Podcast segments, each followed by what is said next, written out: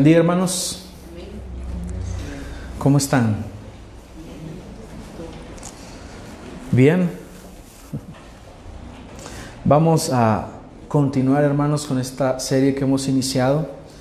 Es acerca de las iglesias del Asia, el mensaje de Cristo a las siete iglesias. Y quiero que vayamos por favor a Apocalipsis capítulo 2.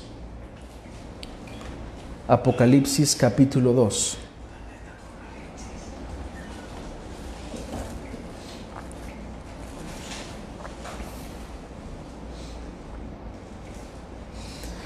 ¿Lo tienen, hermanos? No les cuesta encontrar Apocalipsis, ¿verdad? Dice la palabra del Señor en Apocalipsis capítulo 2 del 8 al 11 y escribe al ángel de la iglesia en Esmirna, el primero y el último, el que estuvo muerto y ha vuelto a la vida. Dice esto, yo conozco tu tribulación y tu pobreza, pero tú eres rico y la blasfemia de los que se dicen ser judíos y no lo son, sino que son sinagoga de Satanás. No temas lo que estás por sufrir. He aquí, el diablo echará a algunos de vosotros en la cárcel para que seáis probados, y tendréis tribulación por diez días. Sé fiel hasta la muerte, y yo te daré la corona de la vida. El que tiene oído, oiga lo que el Espíritu dice a las iglesias. El vencedor no sufrirá daño de la muerte segunda. Oremos, hermanos.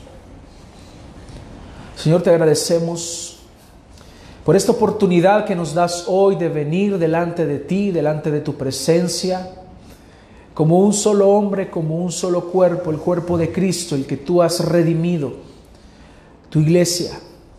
Te damos las gracias, Señor, porque hoy nos presentas esta oportunidad maravillosa para poder ser instruidos en la verdad. Gracias te damos por la vida de cada uno de mis hermanos, porque hasta aquí nos has ayudado, nos has guardado y has tenido para nosotros la gracia, Señor, de concedernos estar acá para glorificarte. Hoy, Señor, te rogamos que tu palabra sea expuesta y que tu nombre sea exaltado y glorificado. Gracias te damos porque hasta aquí tú nos, has ayudado, porque hasta aquí tú nos has guiado, Señor. Y te rogamos que hoy podamos aprender de tu palabra, que yo no cometa, Señor, esa grave falta, ese gran error de involucrar mis pensamientos y mis ideas y dejar de predicar tu palabra, sino que tu palabra sea expuesta de forma clara para la edificación de la iglesia. Ayúdame, Señor, y guíame, te lo suplico, y que mis hermanos puedan aprender de tu palabra, que puedan ser alimentados y guiados hoy hacia ti. En tu nombre oramos, Señor. Amén. Bien, hermanos, eh, continuamos Ahora con el segundo mensaje de esta serie, que es, algo corta. Y estamos hablando ahora acerca de la iglesia de Esmirna. Ya hemos visto la semana anterior la iglesia, el mensaje a la iglesia de Éfeso. Y la iglesia de Éfeso decíamos que era una iglesia incansable, una iglesia trabajadora, una iglesia que sabía qué es lo que tenía que hacer, pero el Señor le dice que hay un pecado que estos hermanos estaban cometiendo y es que habían abandonado su primer amor, es decir, ellos habían perdido el propósito, la razón, el motivo por el cual hacían las cosas y que, finalmente es la gloria misma de Dios. Porque no existe una razón más grande en esta vida para hacer algo sino para la gloria de Dios. Algo que no es hecho para la gloria de Dios es algo vano, es algo sin sentido, es algo que no tiene razón o motivo de, ser. Pero cuando nosotros hacemos algo para la gloria de Dios, encontramos un verdadero propósito ahí. Y es lo que decíamos, mencionábamos, que muchas personas no encuentran propósito en su vida porque están viviendo para sí mismos, no están viviendo para la gloria de Dios. Y eso hace que las personas vivan sin sentido. Ahora nos encontramos con un mensaje dirigido a otra iglesia, la iglesia de Esmirna, que el nombre, eh, bueno, en turco es Ismir ahora, que básicamente debemos de definir que estas iglesias se encontraban ubicadas en lo que ahora es Turquía. Y esto significa, o Esmirna significa mirra. Eso significa Esmirna, significa mirra. Y algunos dicen que algunos historiadores cuentan que esta ciudad tenía grandes arboledas de la cual eh, se producía la esencia aromática para la mirra, igual aquella mirra que llevaron los magos ante el Señor cuando acababa de nacer. Está ubicada en, Turquía, en la costa occidental de Asia Menor, y está cerca de Éfeso. Era una iglesia muy importante, era una metrópoli, habían muchas personas que vivían ahí. De hecho, si ustedes hoy en día buscan fotos de Esmirna, van a encontrar que es una ciudad muy grande, muy poblada. Entonces, esta ciudad siempre ha tenido esta, esta característica de que tenía una gran población, era una gran metrópoli, había mucho comercio, había un puerto también ahí, y muchos escritores antiguos eh, mencionan que era una iglesia bellísima, era, perdón, una ciudad bellísima una ciudad bellísima por, porque tenía muchas edificaciones, habían muchas calles, eh, muchos templos. Pero eh, sucede que el emperador Tiberio, allá por el año 26 después de Cristo, él alardeaba de que se le tenía que dar culto, que se le tenía que dar adoración y mandó a construir un templo dedicado a él. De modo que esta iglesia, esta ciudad debía ser una ciudad leal a Roma, leal al imperio y se caracterizaba por eso. Ahora, aquí hay algo, de aquí puede derivar algo bien importante, que es lo que vamos a ver más adelante. Vamos a hablar acerca del sufrimiento de esta iglesia.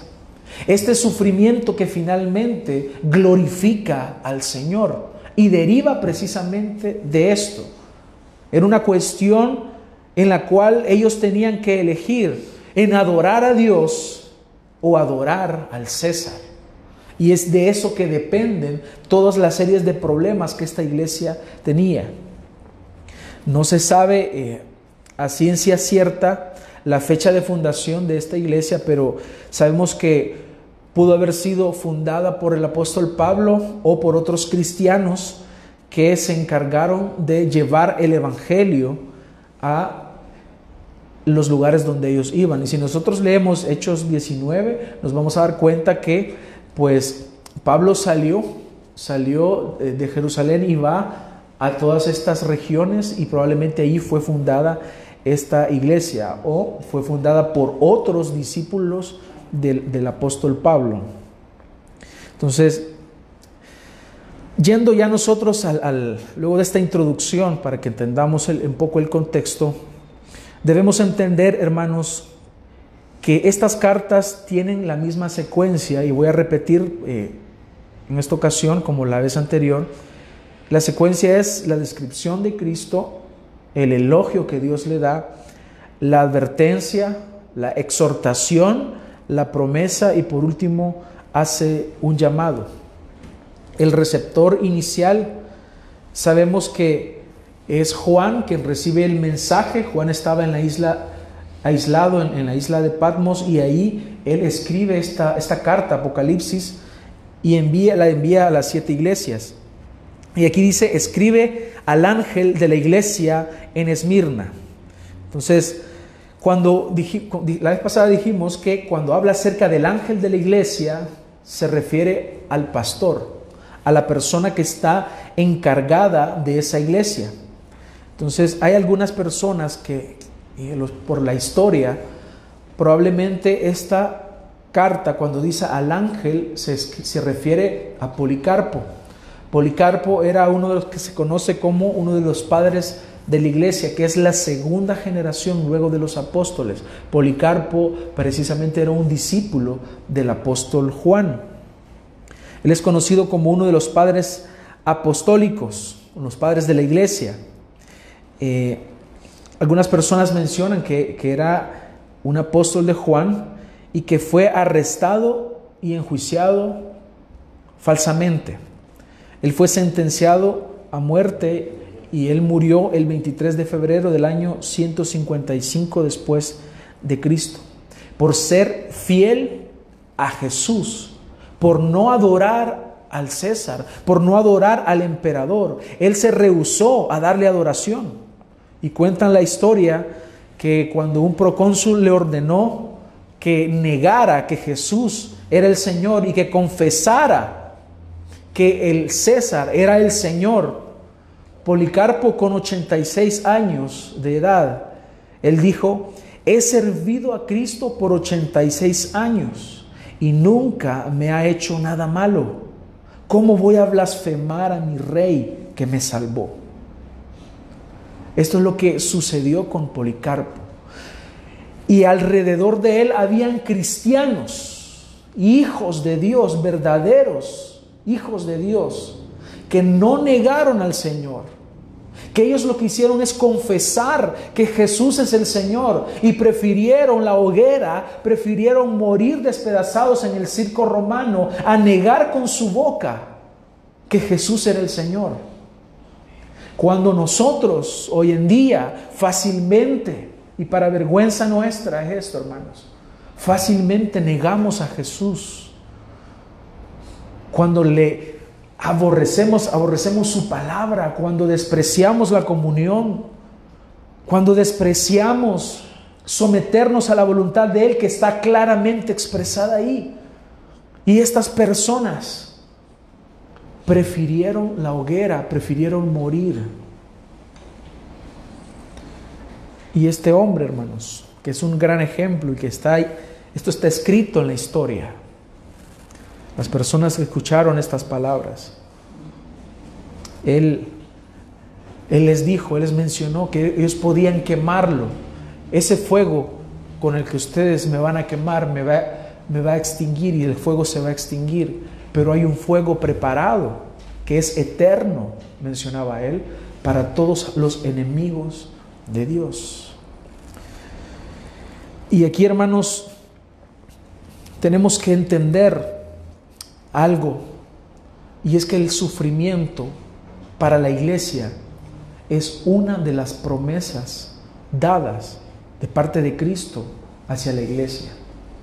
Hoy en día las personas buscan huir del sufrimiento y no nos enseñan, nadie nos enseña a sufrir para la gloria de Dios. Cuando el sufrimiento es una realidad en el ser humano, la pregunta es cómo nosotros vivimos el sufrimiento. Vivimos en una sociedad que huye del sufrimiento y naturalmente a nadie le gustaría huir, pero huir del sufrimiento o vivir el sufrimiento, perdón, pero ese sufrimiento es una realidad para ti y para mí.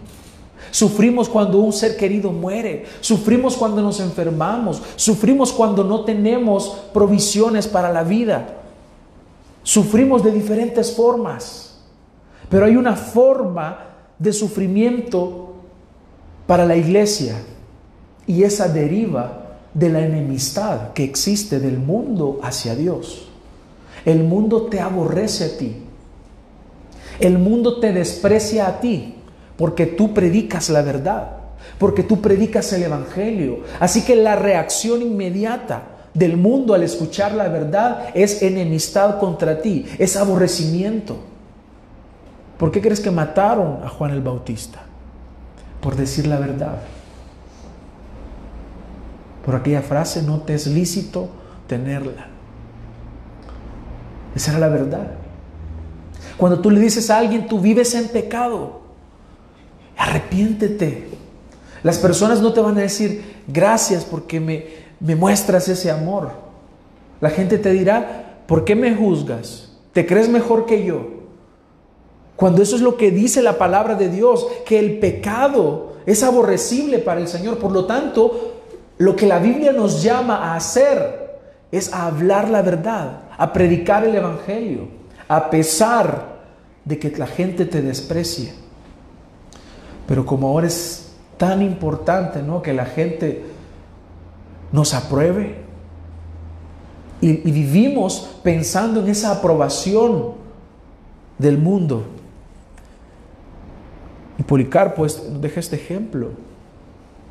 ¿Para qué quiero la aprobación del mundo? Y voy a tener la desaprobación de mi rey.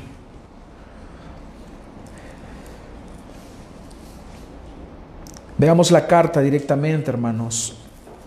Nos dice la palabra del Señor en el versículo 8, que a partir del versículo 8 está la carta destinada a Esmirna. Dice, el primero y el último, el que estuvo muerto y ha vuelto a la vida, dice esto.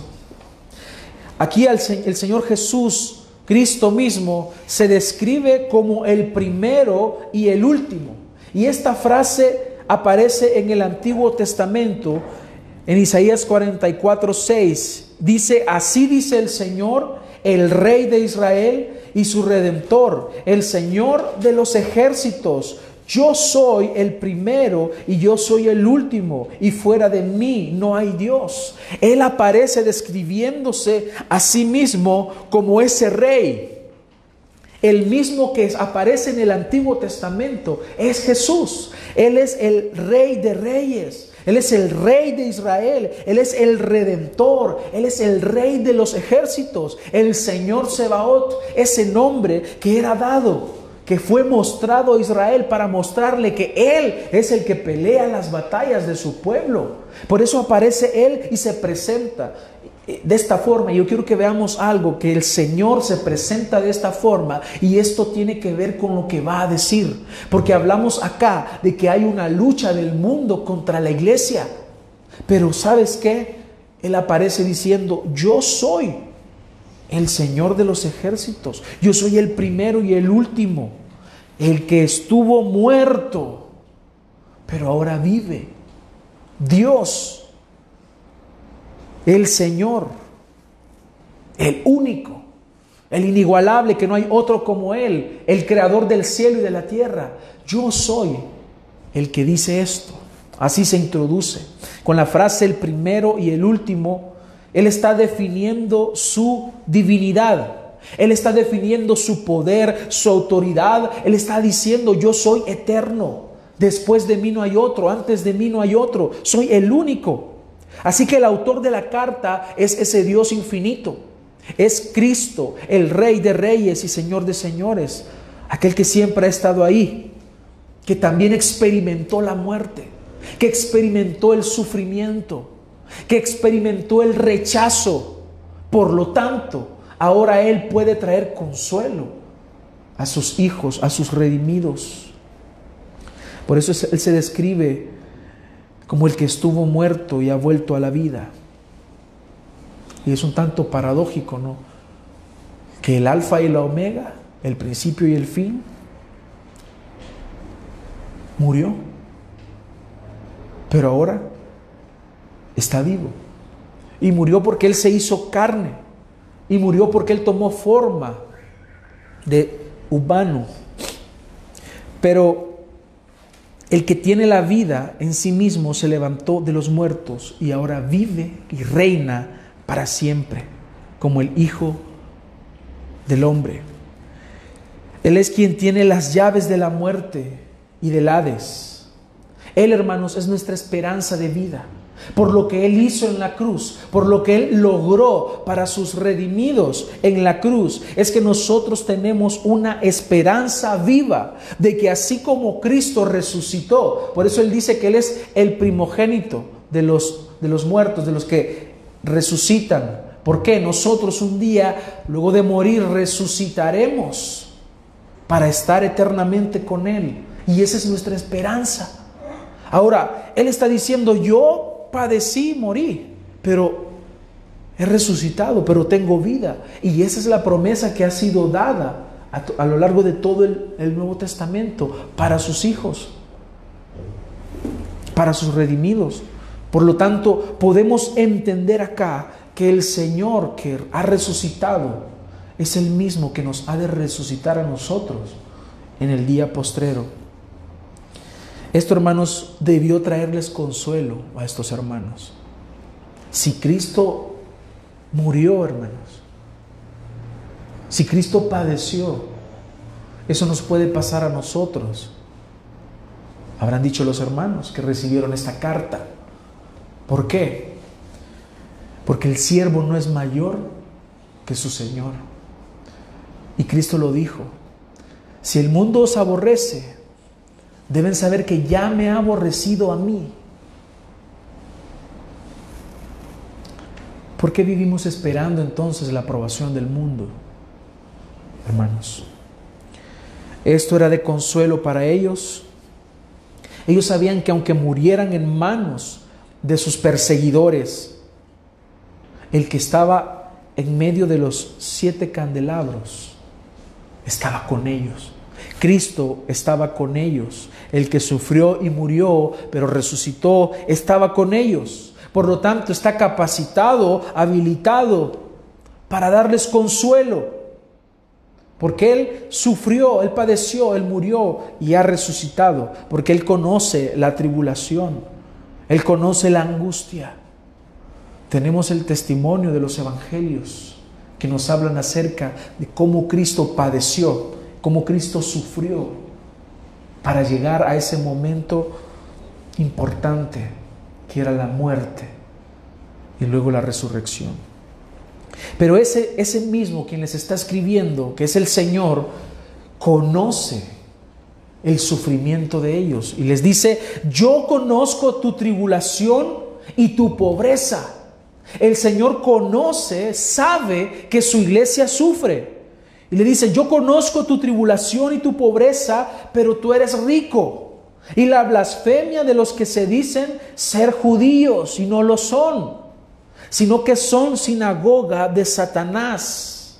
Y por eso le dice, sé fiel hasta la muerte. Él les está elogiando que ellos están padeciendo por la causa de Cristo. Ellos están padeciendo no por chismosos. Ellos están padeciendo no porque, porque son personas que, que hacen lo que el mundo dice. Ellos están padeciendo por creer en el Señor, por creer el Evangelio.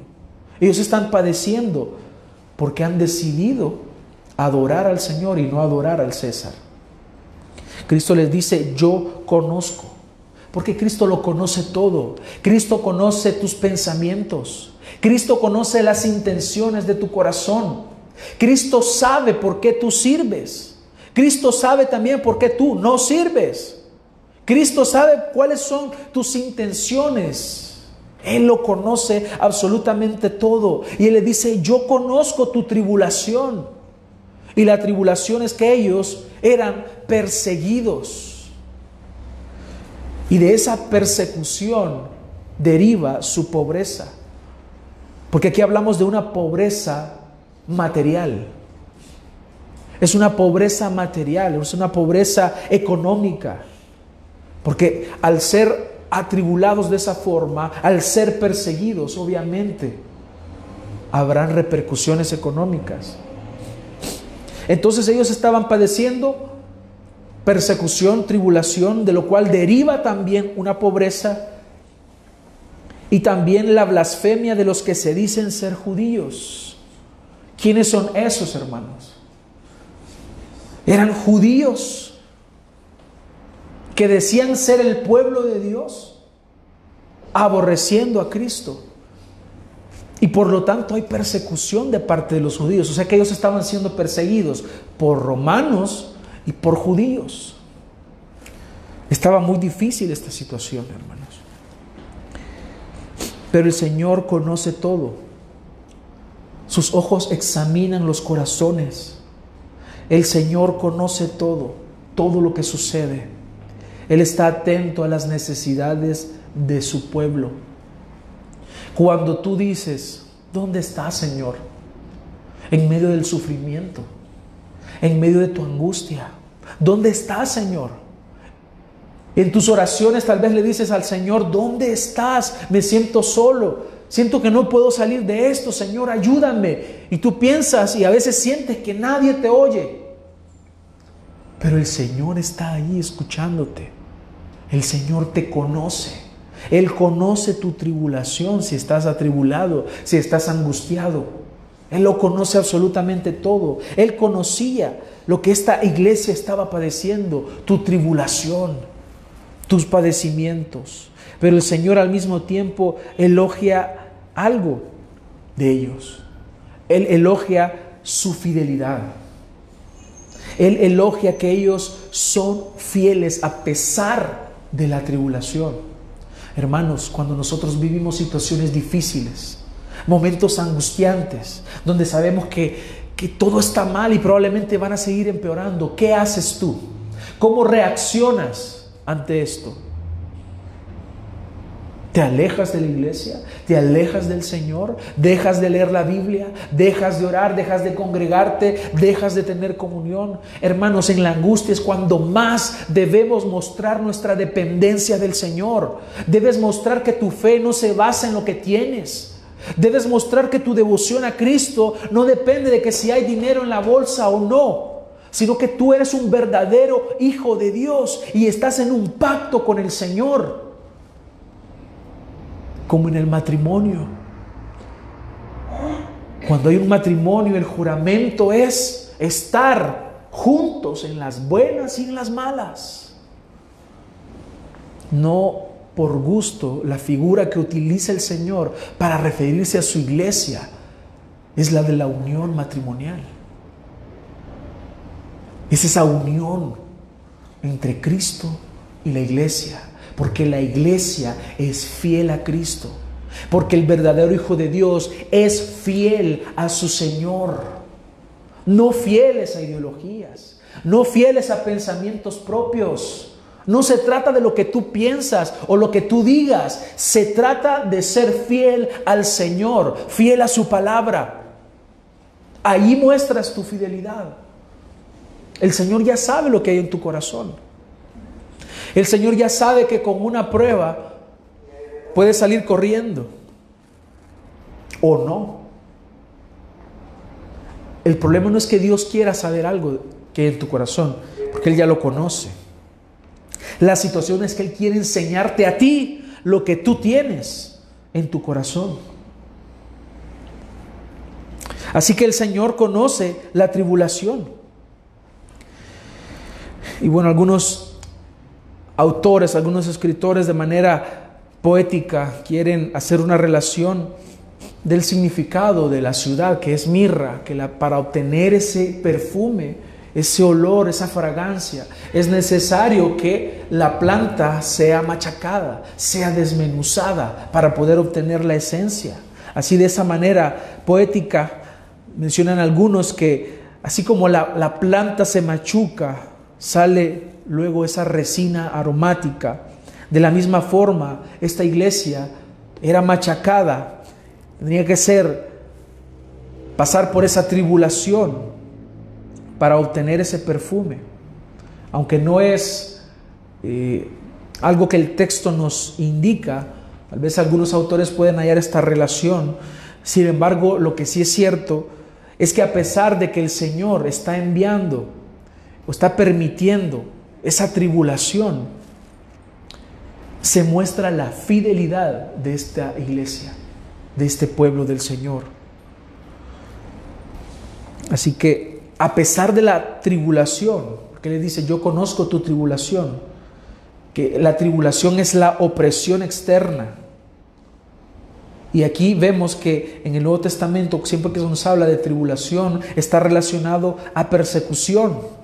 Pero la, iglesia no es elogiada simplemente por sufrir, sino por sufrir por la causa de Cristo. Porque puede haber un sufrimiento por tus malas decisiones. Ay Señor, esta cruz que tengo que llevar, mi esposo, usted decidió casarse con él o con ella. Ay Señor, y tanto que le debo al banco.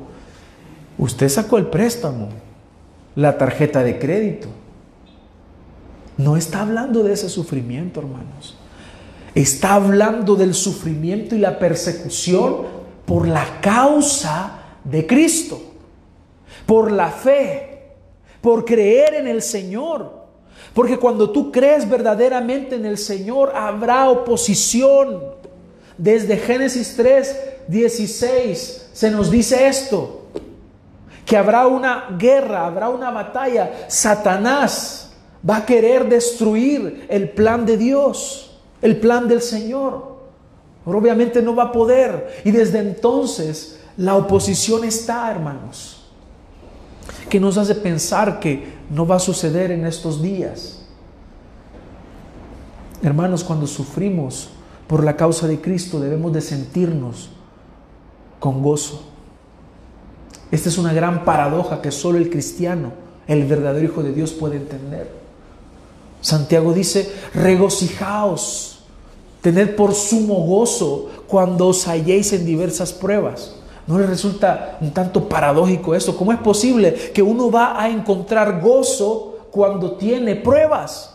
Pues el cristiano sí, porque sufre para la gloria de Dios porque se deleita en el Señor, porque sabe que aún su sufrimiento es para la gloria de Dios, no para sí, sino que es para la gloria de Dios. Y estos hermanos habían entendido que el sufrimiento por la causa de Cristo era algo para la gloria del Señor. Y este sufrimiento deriva de tres razones. La primera es la persecución por el imperio romano y bajo el emperador Domiciano llegó a ser pecado capital negarse a ofrecer sacrificios al emperador. Era digno de muerte, o sea que el que no ofrecía sacrificios al emperador, entonces debía morir, debía ser ejecutado. También porque los cristianos se rehusaban a participar de adoraciones o cultos paganos. Porque en estos tiempos estas, estas regiones tenían religiones politeístas, tenían muchos dioses, muchos ídolos paganos. Por eso es que a los cristianos se les consideraba ateos. Y en tercer lugar, los cristianos sufrían también porque eran objeto de blasfemias y de mentiras que se levantaban contra los creyentes. Aquel dato histórico, ¿se acuerdan ustedes que Nerón quemó Roma y acusó a los cristianos?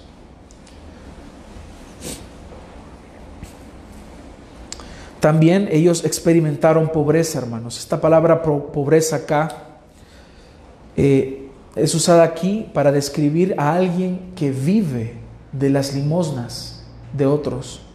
Es decir, hay extrema pobreza, alguien que está viviendo por la ayuda de otros. Muchos creyentes en Esmirna, a causa de su fidelidad al Señor, sufrieron la confiscación de sus bienes terrenales. Muchos perdieron su trabajo, no podían comprar ni vender y es así como la tribulación lleva a la pobreza. Y ahora bien, hermanos, a pesar de su pobreza material, ellos eran ricos espiritualmente. Esto tiene que ver con lo que Pablo les ha escrito ya a los efesios. Que el Señor nos ha bendecido con toda bendición espiritual en los lugares celestes, hermanos, somos ricos en el Señor. Para el Hijo de Dios hay una riqueza espiritual. Tal vez ellos no se reunían en un gran templo, no tenían un gran edificio, no tenían todas las comodidades que un, un, grupo que se reúne así pudiese tener, sino que se reunían en pequeñas casas, tal vez en catacumbas, por la persecución que ellos tenían, pero por la causa de Cristo, quien se hizo pobre para enriquecernos a nosotros, como dice 2 de Corintios 8:9, esta iglesia gozaba de bendición espiritual, bendición, la, la verdadera bendición, la verdadera bendición que importa en realidad, hermanos. Tú puedes tener carencias, puede ser que no sepas lo que vas a comer ahora. Puede ser que no sepas cómo van a, van a hacer para pagar una deuda, para pagar los recibos, las cuentas. Pero si sabes algo, es que eres rico en el Señor. Y eso es lo que importa. Al final el Señor te ayuda a ir subsistiendo. Ellos sabían que eran herederos de las riquezas del reino de Dios. estos hermanos que son insignificantes para el mundo son valiosos para el Señor. Los ha comprado. Y aunque habían sido despojados de sus bienes, no pueden ser despojados de la realidad de que somos los hijos de Dios coherederos de la gloria eterna. Esto fue lo que escribió Martín Lutero en su himno Castillo Fuerte. Él dice, nos pueden despojar de bienes, nombre, hogar, el cuerpo destruir, pero siempre ha de existir de Dios el reino eterno. Es un himno precioso que nos habla de la realidad, la lucha que existe. Satanás oponiéndose a la iglesia, pero finalmente las puertas del Hades no prevalecen contra la iglesia. También sufrían ellos por las blasfemias de los que se dicen ser judíos y no lo son. Aquellos que se llaman a sí mismos el pueblo de Dios, pero no lo son. Sabemos que los judíos históricamente fueron a quienes el Señor les confió la palabra, la ley, esa sabiduría de parte de Él. Pero ellos no reconocieron a Jesús como el Mesías, sino que lo despreciaron. Esto ya lo hemos estudiado en Romanos. Al contrario, en vez de recibirlo, ellos se volvieron contrarios a Él, contrarios a sus enseñanzas. Lo odiaban y odiaban a los cristianos, a los seguidores de Cristo, a sus discípulos. Los cristianos, hermanos, se sintieron seguros por muchos años bajo la protección romana hasta el año 70 después de Cristo. Después los romanos y los judíos acusaban a los cristianos y levantaban falsos cargos contra ellos. A los cristianos se les decía que practicaban el canibalismo, que es una mala interpretación de la cena del Señor. Se les acusaba de inmoralidad por el ósculo santo, el beso en la mejilla. Se les acusaba de desbaratar hogares cuando uno de los miembros de la iglesia, se de la familia, se convertía y otros no. Entonces ustedes están destruyendo los hogares. Se les acusaba de ateísmo por no adorar al César, al emperador. Y se les acusaba de deslealtad política, porque los cristianos reconocían a Jesucristo como Señor y no al César. Por lo tanto, eso es deslealtad. Estás en contra del imperio, entonces debes ser destruido, entonces debes desaparecer, debes morir. Así que hermanos, ellos estaban padeciendo todo esto. No es fácil, hermanos. Es fácil darle una leída, pero es difícil vivir esta situación como pueblo del Señor. Tan grave era la situación, tan difícil, que Dios mismo les envió un mensaje por medio de Juan. Yo conozco tu tribulación. Así que el mundo, los romanos, los judíos, con la esperanza de destruir la fe cristiana, levantan falsas acusaciones contra los cristianos, siguiendo las obras de su padre el diablo, para destruir ellos creían que servían a Dios, pero en realidad no. Estaban en contra de Dios, eran siervos de Satanás. Por eso es que les dice, son sinagoga de Satanás. Si están reunidos ahí, no están reunidos para la gloria de Dios. Están reunidos ahí para hacer las obras de su padre, el diablo. Así que la consecuencia de todo esto, hermanos, es la, la tribulación, es Satanás intentando destruir a la iglesia. Pero el Señor en su gran amor y misericordia les da una advertencia. En el versículo 10 les dice, no temas, los que, lo que estás por sufrir. He aquí el diablo echará a algunos de vosotros en la cárcel para que seáis probados y tendréis tribulación por diez días. Cristo conocía la tribulación de esta iglesia, pero le advierte que vienen nuevos sufrimientos. Nuevos sufrimientos para la iglesia. Sin duda, hermanos, esa guerra que existe, esa lucha que existe de Satanás por destruir a la iglesia, permanece y sigue hoy en día. Posteriormente de esta advertencia, vemos que hubo históricamente más persecución y lo que estaba sucediendo es que Satanás, el adversario, estaba tratando de detener el avance del reino de Dios, destruir la obra de Cristo. Pero nosotros estamos aquí hoy y eso es muestra de que Satanás no pudo lograr eso, porque las puertas del infierno no prevalecen contra la iglesia. Así que los cristianos en Esmirna debían ser conscientes de que la guerra era esencialmente espiritual. La guerra no era en sí contra el emperador, la guerra no era en sí contra los judíos, sino contra el enemigo que es Satanás, que quiere destruir el avance, quiere impedir el avance del reino de Dios. Por eso es que Satanás incita a las autoridades a realizar este tipo de acciones. Y eso es lo que vemos hoy en día, hermanos, cuando hay gobiernos que promueven todo aquello que va en contra de Dios. Están obedeciendo a su padre, el diablo. Están obedeciendo al reino de las tinieblas. Y están en contra de Dios. Así que el Señor les da a entender que viene más sufrimiento. Y obviamente ellos habían de tener temor, ¿no? ¿Cómo nos sentiríamos si alguien nos dice, el día de mañana vienen a desalojarte de tu casa? ¿Ustedes van a dormir tranquilos? Hay temor, hay angustia. El Señor les está diciendo, viene para ustedes más tribulación.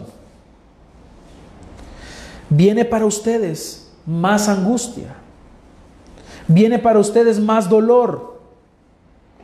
Obviamente lo que resultará de esto es temor. Y él le dice, no temas lo que estás por sufrir. He aquí, el diablo echará a algunos de vosotros en la cárcel para que seáis probados y tendréis tribulación por diez días. Sé fiel hasta la muerte y yo te daré la corona de la vida. No temas vendrá sufrimiento, pero no temas, no tengas temor. Este es un mandamiento muy común en la Biblia, no tener temor. No temas porque yo estoy contigo. Porque es lógico, hermanos, que estando en este mundo habremos de sentir temor y más cuando existe la advertencia de que vendrán pruebas. Y sabes que el Señor nos ha dicho hace mucho tiempo que en el mundo tendremos aflicciones, pero no temas, no temas, porque Dios tiene el control de todas las cosas, no el emperador. Él no tenía el control de las cosas, no los judíos que eran enemigos de Dios, sino que es el Señor por eso no temas aquel que solo puede matar el cuerpo. Tenle temor al Señor, que Él puede echar el alma en el infierno. Entonces, este que tiene el control de todas las cosas te dice, no temas, no tengas miedo. El propósito de esta tribulación es que ellos sean probados y la idea acá, hermanos, es bien clara de que esa fe al ser probada va a producir en ellos paciencia.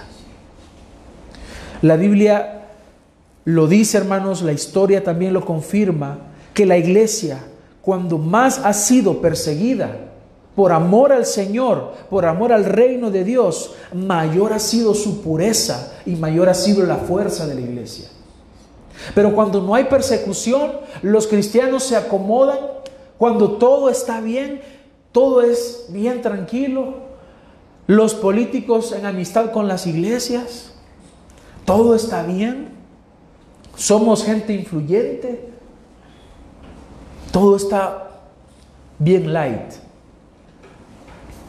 Entonces la iglesia comienza a acomodarse, a relajarse. Pero cuando viene una persecución, hermanos, cuando viene este tipo de angustia, este tipo de tribulación, ¿Sabe quiénes son los que quedan?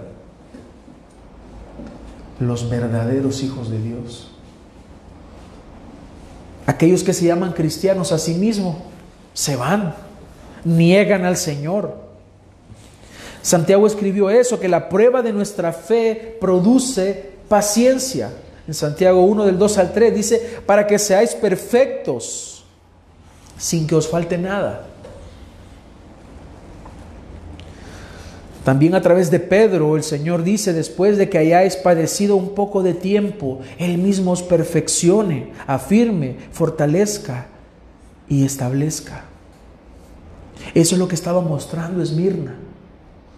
Estaba mostrando que estaba fortalecida a pesar de la tribulación, porque quienes quedaron eran los verdaderos cristianos. Y cuando la iglesia es perseguida, los hipócritas, los falsos, se van, no permanecen. Así que la iglesia es limpiada, la iglesia es perfeccionada. Así que aunque Satanás quiera destruir a la iglesia, aún la tribulación que Satanás, que los adversarios, que el enemigo produce, aún eso, hermanos, el Señor lo utiliza para que su iglesia sea limpiada, sea fortalecida y continúe avanzando. Nada ni nadie le puede ganar al Señor, hermanos. Hasta la tribulación que Satanás genera, hace y trabaja, hasta eso el Señor lo utiliza para fortalecer a su iglesia. La idea, hermanos, de los 10 días es un periodo completo, un periodo de tiempo que algunos tal vez le han dado una connotación eh, mucho más extensa, hablamos de siglos, pero en el contexto obviamente son 10 días literales que hablamos de un periodo de tiempo en el cual el Señor va a permitir que ese sufrimiento llegue decir el ataque del diablo va a ser intenso, pero no va a durar mucho. Porque Dios no va a permitir que su pueblo sea atribulado más de lo que pueda soportar. Y Él le dice, sé fiel hasta la muerte. La palabra fiel acá deriva de pistis, que es fe. Así que, ¿qué es la fidelidad? Está hablando de permanecer en lo que hemos creído. Permanecer en, que, en, el, en la creencia, que es nuestra fe, de que Cristo es el Señor. Él les está diciendo, sean firmes en lo que han creído, manténganse en la fe hasta la muerte. El Señor les está diciendo, su misma fe va a ser causa para que, la, para que el mundo los mate, pero manténganse en la fe, manténganse firmes hasta la muerte. Seguir creyendo en Jesús hasta el último momento de mi vida. Permanecer en Él, independientemente de lo que suceda, independientemente si, si en tu vejez vas a tener abundancia o vas a tener escasez, independientemente si te ponen una pistola en la cabeza y te dicen niega a Jesús o mueres. O simplemente morirás en tu casa orando. Independientemente de cómo sea tu situación, debes permanecer fiel al Señor. No niegues a Cristo. permanece fiel a Él, vive para Él. Ellos estaban diciendo, nosotros permaneceremos fiel al Señor. Aunque el emperador quiera que le adoremos, no lo haremos. Y les da también finalmente una, una promesa. Y le dice, y yo te daré la corona de la vida. Y dice, el vencedor no sufrirá daño de la muerte segunda. Esa es la promesa. Así como la exhortación es doble, así también la promesa. Le dice, te daré la corona de vida. Una buena referencia, hermanos, la encontramos en 2 de Timoteo 4, 7 y 8. Dice el apóstol Pablo, he peleado la buena batalla, he terminado la carrera, he guardado la fe, por lo tanto me está reservada la corona de justicia que el Señor, el juez justo, me entregará en aquel día. Y no solo a mí, sino también a todos los que aman su venida. Hermanos, esta corona de vida está preparada para aquellos que guardan la fe, aquellos que pelean la buena batalla, aquellos que terminan la carrera, no es para los que se quedan a medias, no es para los apóstatas, es para los que llegan hasta el final, que obviamente nosotros entendemos que son los redimidos por los que Cristo murió, aquellos que han sido sellados con el Espíritu Santo y que por lo tanto han de permanecer en el Señor hasta el día de su muerte. He peleado la buena batalla, ¿cómo estás peleando tu batalla? Estás corriendo la carrera de forma legítima, de forma correcta. Estás guardando la fe. Estás permaneciendo en el Señor. O estás negándole todos los días. Como vives tu evangelio. Él entregará una corona aquel día a los que aman su venida. Y aquellos que aman su venida son aquellos que le están esperando aquellos que están obedeciendo la palabra del Señor. Y les dice que les dará esa corona, pero también les dice que no sufrirá daño de la segunda muerte. Puedes morir una vez, pero no habrá otra muerte para ti. Es decir, no habrá una condenación luego del juicio final. No sufriremos entonces Hermanos, esta es la promesa que Él les está dando para que continúen aferrados a la verdad, para que no desfallezcan, para que no vuelvan al mundo, para que no se desvíen del camino, sino que el Señor quiere que permanezcan caminando en la verdad.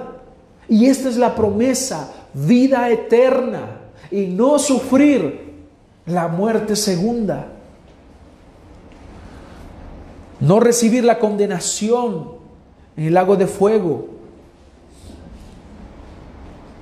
Estas son las palabras que dijo Policarpo a los que lo iban a matar, a quemar. Tú me amenazas con fuego que quema por una hora y después se apaga, pero eres ignorante respecto al fuego del juicio venidero y del castigo eterno reservado para los malos.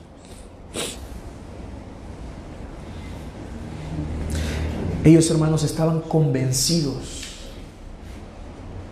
hacia dónde iban. Ellos no desfallecieron. Ellos llegaron al momento de su muerte con su fe puesta en el Señor. Por eso Él les hace el llamado.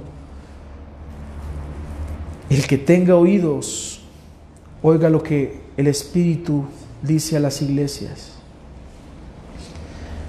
Y es acá, hermanos, donde nosotros debemos aplicar esto a nuestra vida.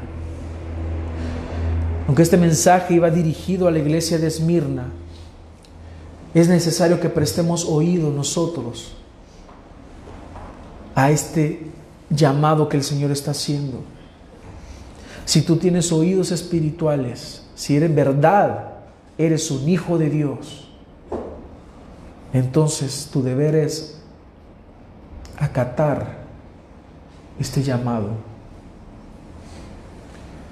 Esta carta nos, nos recuerda, hermanos, que los discípulos de Cristo, los verdaderos hijos de Dios, van a ser despreciados por el mundo.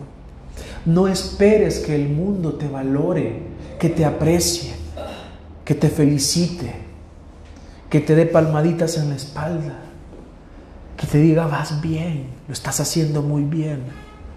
El mundo no va a hacer eso. El mundo te va a destruir. El mundo te va a querer matar, te va a querer destruir, va a querer verte a ti destruido, porque el mundo ama lo suyo. El mundo no amará a alguien que expresa, que predica, que enseña la verdad. El mundo te aborrecerá.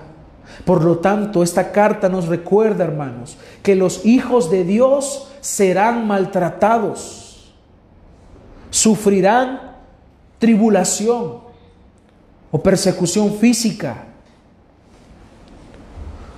Tal vez nosotros nuestra generación no ha sido perseguida por el Evangelio, por predicar el Evangelio. Pero actualmente, yo no sé si ustedes ven noticias, pero actualmente hay persecución en muchos países donde ha llegado el Islam, donde queman iglesias con gente adentro, donde matan cristianos y están siendo perseguidos. Y nosotros ni siquiera queremos congregarnos, hermanos. Tenemos que evaluarnos, hermanos. Tenemos que ver si de verdad somos hijos de Dios o no somos. Si está sufriendo persecución, si está sufriendo tribulación, que sea por la causa de Cristo. Hermanos, Oremos por la iglesia del que está en el otro lado del mundo, porque hay persecución. Ellos están viviendo una gran tribulación ya. Cristianos que sus hijos son matados, son asesinados, los matan para que nieguen que Jesús es el Señor. Es lo mismo que vivió la iglesia de Esmirna.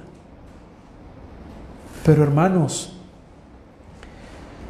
Debemos prepararnos para cuando esto llegue. Y probablemente el Señor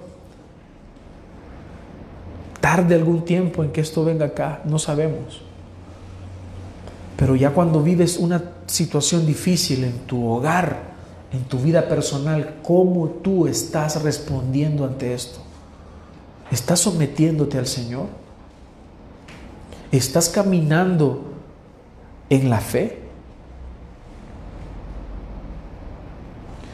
También los cristianos van a sufrir pobreza. Hemos conocido casos de cristianos que sus padres les han quitado la herencia por ser cristianos. Puede ser que en tu, tu trabajo te echen por ser cristiano. Tu familia te va a despreciar. Tu familia misma, tu sangre te va a odiar. Van a decir falso testimonio contra ti. Te van a decir que eres, que te crees un juez. Te van a decir que eres un mentiroso. Te van a despreciar. Te van a decir que eres un religioso. Te van a decir que te crees Dios. Van a hacer y decir un montón de cosas en contra tuya por predicar el Evangelio. Van a blasfemar contra el Señor. Van a destruir tu reputación. Dirán mentiras acerca de ti. Te dirán que te congregas en una secta por predicar la verdad. Y la lista es interminable. Puede ser que estés viviendo esto o no, pero debes estar preparado para eso. Hermanos, eh, el sufrimiento de la iglesia finalmente glorifica a Dios, de la iglesia verdadera. Vemos ahora iglesias que están más esforzadas, o bueno, por lo menos que se llaman iglesias, diríamos, que están más preocupadas por tener buenas relaciones con el gobierno que por predicar el Evangelio. Por eso vemos movimientos ecuménicos. Ah, que todos somos iguales y vengamos, aquí todos predicamos lo mismo. Vámonos al parque y hay algo, hacemos un show y luego regresamos a cada quien seguir predicando las mentiras. Hermanos, prediquemos la verdad y veremos cómo se nos viene el, mundo encima. No esperes ser popular, no esperes ser la gran eminencia. Es más, tú puedes ser una gran eminencia en algo, pero media vez tú dices que eres cristiano, o media vez predicas la verdad, se acabó. Te despreciarán. Hagan la prueba.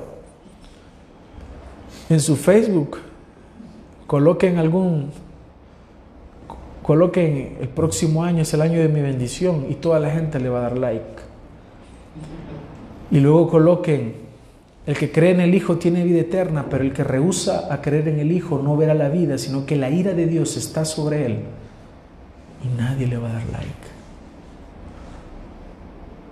O le van a decir, ¿quién te crees? Si Dios es amor.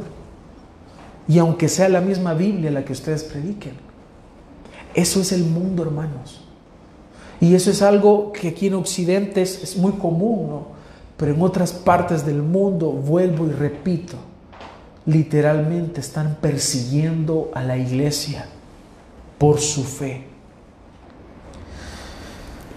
Así que hermanos, la iglesia que es perseguida, la iglesia que en verdad sufre por la causa de Cristo, es aquella iglesia o es aquella tierra donde cayó la buena semilla, que dice en Lucas 8:15, con corazón bueno y recto, aquellos que retienen la palabra oída y dan fruto con perseverancia. Esmirna es una iglesia que fue leal a su llamamiento, que fue leal a Cristo, que fue amada por el Señor por sufrir de verdad por la causa de Cristo. Y a ellos el Señor les dice, no temas, no temas, sé fiel hasta la muerte. Así que tú, como la iglesia de Cristo, debes permanecer fiel al Señor, fiel a su palabra, haciendo lo que tienes que hacer, sin olvidar el propósito por el cual tú haces las cosas, que finalmente es la gloria del Señor. Si haces, si, si desarrollas un ministerio, si predicas, si, si, limpias las sillas, si traes comida para los hermanos, si haces algo, hazlo siempre para la gloria de Dios. Y si sufres, sufre para la gloria de Dios. Hermanos, no tenemos otro motivo más que la gloria de Dios, que Él sea exaltado. Eso es acorde al plan que el Señor tiene. Ese plan eterno que se ha de cumplir, de que en el nombre del Señor, que toda rodilla se doble ante el Señor, de los que están en el cielo y en la tierra, y que toda lengua confiese que Él es el Señor. La exaltación de Cristo. Si tú haces todo lo que tú tengas que hacer en tu vida para la gloria de Dios, tú estás viviendo según ese propósito eterno de Dios. Por lo tanto, en el sufrimiento también vamos a vivir para la gloria de Dios. Si vamos a sufrir, sufrimos para la gloria de Dios. Si todo va a estar bien y no habrá persecución, si no hay tribulación, entonces vive también para la gloria de Dios. Vamos a orar, hermanos. El Señor tenga misericordia de nosotros. Gracias te damos, Señor, por esta oportunidad que nos das de reunirnos. Gracias te damos, Señor, porque podemos aprender y leer en tu palabra acerca de cómo debemos vivir nuestra fe. ¿Qué es lo que yo debo de hacer? ¿Qué es lo que debemos creer? ¿Qué es lo que debemos hacer? ¿Cómo debemos pensar? Todo esto en tu palabra. Por lo tanto, Señor, te pedimos que nos ayudes a sufrir. Si vamos a sufrir, que suframos para tu gloria. Que te exaltemos, que permanezcamos fieles a ti, fieles a tu palabra no fieles a un sistema de pensamiento, no fieles a una ideología, no fieles a un partido político, no fieles a nada de eso, sino fieles a tu palabra. Ayúdanos, Señor, porque estamos en un mundo que es enemigo, que es hostil a la verdad. Ayúdanos a permanecer fieles, Señor. Y que si surgen persecuciones, más sufrimientos, ayúdanos a gozarnos aún en medio de las pruebas y no negar nuestra fe. Llévanos con bien hasta nuestros hogares, Señor, y que durante esta semana te glorifiquemos en todo lo que hagamos. Bendice, Señor, al dador alegre. Bendice a aquellos que aportan, Señor, para tu obra. Gracias te damos por este día. En tu nombre oramos, Señor. Amén.